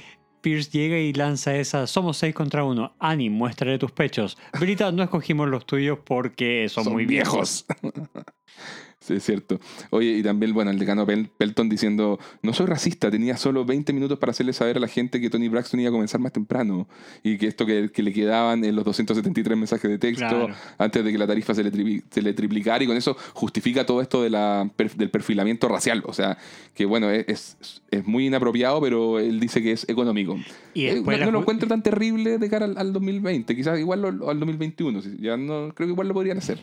Sí, ¿O, no? ¿O tú sí. crees que con el Black Lives Matter ya simplemente no? no? No, creo, creo que se podría hacer, esta en particular creo que se podría hacer vista desde la perspectiva de que el Dean es un personaje que se equivoca y se equivoca mucho. Claro. Así, asimismo, la justificación que tiene al decir soy la persona menos racista del mundo. Mi mejor amigo era un, era un hombre de raza negra a los seis años. Wow. Que, dude, Sí. no. Sí. Pero, pero más Ra- rara elección esa. muy, muy rara elección. Sí. Y, bueno, Oye, y Chang, que, bueno, más allá de esto de fingir su, su muerte, es súper inapropiada la forma en que eh, siempre, siempre toca a Annie. sea acercándole la cara, lo, lo que sea, en este caso le toma la cabeza, o sea, no, ya, o sea, ni, ni antes, ni ahora, ni, ni- nunca, no, Ni no nunca. ande to- señor profesor, no ande tocando a sus alumnas. y ahí mismo estamos con la canción donde Buddy hipersexualiza a Annie. Claro, Eh, cuando no vamos a cantar esto de nuevo, pero deja a Annie en shock y deja a Shirley negando con, con su cabeza. Claro. Claro. Y por último también está el, el momento inapropiado pero gracioso del Dean tocando a Jeff, buscando la excusa para tocar a Jeff. Sí, oye, es cierto. O sea, no solamente es algo. Hay que destacar la, la- la forma en que se toca in- inapropiadamente algo relacionado con, con el género femenino, sino que también en este caso hay una, una suerte de acoso hacia Jeff. Es una figura de autoridad que está pseudo ejerciendo esa autoridad sobre alguien. Un alumno. Sí, es, es delicado. Por más que sea un tipo que supera en estatura, qué sé yo, eh, hay, un, hay un acoso. O sea, Terry Crews nos enseñó de que puede haber un cierto acoso hacia modelos masculinos. Sí, es cierto. Se me había olvidado el caso de Terry Crews. Bueno, vamos a la nota de este capítulo. ¿Qué nota le pones, Diego? Yo le pongo un 8 de 10, Miguel. Fíjate que eh, me parece un muy buen capítulo, con creo que tres cuartos por lo menos del episodio son bien sólidos. Creo que es gracioso, tiene un invitado estelar que lo hace bien. Eh, eh, lo que pasa que, a ver, como experiencia personal con el episodio, debo decir que es de los que en algún momento, me, cuando vi la serie por primera vez, me causó una mayor impresión y, y sorpresa. Porque claro, creo que por definición los cameos generan eso. O sea, uno a veces los, los tiende a, sobrevalorar un capítulo en función del, del cameo. Que, que uno dice, ah, bueno, me aporta algo distinto, me, me sacó un poco de la, de la caja de lo que venía viendo todo eh, capítulo a capítulo en una sitcom. Pero una vez pasado ese efecto del, del, deslum- del deslumbramiento inicial, creo que en, la- en las revisitas que he tenido con, con- con el, con el episodio uno, uno puede evaluar mejor y mi, mi apreciación tuvo un leve ajuste a la baja, no te digo así brutal, puede haber sido así como de un, de un, de un 9 a un, a un 8, creo que sigue siendo eh, muy bueno y, o sea, un 8 de 10 es, es muy bueno. Y recuerdo que la, que la primera vez que lo vi fue exactamente así como, oh, wow, es de los mejores hasta ahora y la verdad es que no, no es de los mejores hasta ahora, o sea, hemos visto por lo menos cuatro o cinco capítulos que son mejores que este solidísimamente hablando. ¿Ya? Eh, creo que también otro punto en contra, Miguel, es que lamentablemente no continuaron desarrollando esta línea del cool group. O sea, para mí una, Sí. una oportunidad desperdiciada. O Sí. sea, daba para historias entretenidas, para formaciones de, de distintos grupos y locuras variadas, rivalidades, etcétera. Entonces, ahí eso, eso también siempre lo, lo he resentido un poquito. Eso sí, en el, en el lado positivo me gusta todo esto de la, de la idea del, del reinicio con el personaje de, de- de Jeff, que, que bueno, eh, también me gusta el, el- el soporte que hace Abed, que siempre es un maestro, y me gustan eh, las referencias meta, que vimos que son muchísimas, o sea, este episodio ya la, la sacó del parque con, Sí, con la cantidad de, de referencias meta. ¿Qué más? Eso, eh, bueno, le valoro cuando se atreven a ir en contra de la corriente y mostrar a los personajes como en este lado desagradable, porque creo que siempre ahí hay más que perder que ganar, o sea, es un terreno realmente de riesgo el jugar a, a- a que, la, que la audiencia entienda que estás haciendo a los personajes desagradables por algo. Y bueno, como sabemos, Community nunca juega la carta cómoda, así que para efectos de, del largo plazo y la apreciación de la serie como un todo, creo que sirve bastante tener episodios así. O sea, complejiza a los personajes, le da más, más dimensiones. Así que bueno, a, a pesar de que este episodio no sea un favorito personal, le veo el valor que tiene. Sí, de todas maneras. Eh, en cuanto a la historia del, del grupo Cool, eh, una de las cosas que quiero entender es cómo Starburns está en ese grupo. Sí, yo también. No hace ningún sentido dado lo que sabemos después de Star Por supuesto, por supuesto. Pero bueno, eh, sí, sabes que concuerdo en líneas generales contigo. Eh, no tengo mucho más que aportar en ese, en ese sentido. También le doy un 8 de 10. Oye, interesante ver que IMDB le dio un 8 de 10 a este episodio, así que anduvimos ahí, pero cuadrados 100%. Muy bien. calzamos. eh, Totalmente. sí. Oye, al momento de su emisión, el medio de The AV Club calificó el episodio con una nota A-, indicando que es otro episodio realmente bueno dentro de una racha bastante consistente que ha tenido el show últimamente. Y por su parte, el medio de cultura pop The Avocado, en una revisión realizada en 2019, señaló acerca del episodio. En este punto, el show aún se mantiene relativamente aterrizado, pero va dando muestras cada vez más frecuentes de estar iniciando una relación con una dimensión más surrealista. Eventualmente se las arreglará para elaborar homenajes varios a partir de escenarios basados en la comedia absurda, sin siquiera tener la necesidad de romper con su propia realidad, lo cual es testamento del por qué vale tanto la pena descubrir y descifrar una serie como Co- Community, incluso a más de 10 años de su emisión. Eh, bueno, hemos llegado al final de nuestro episodio.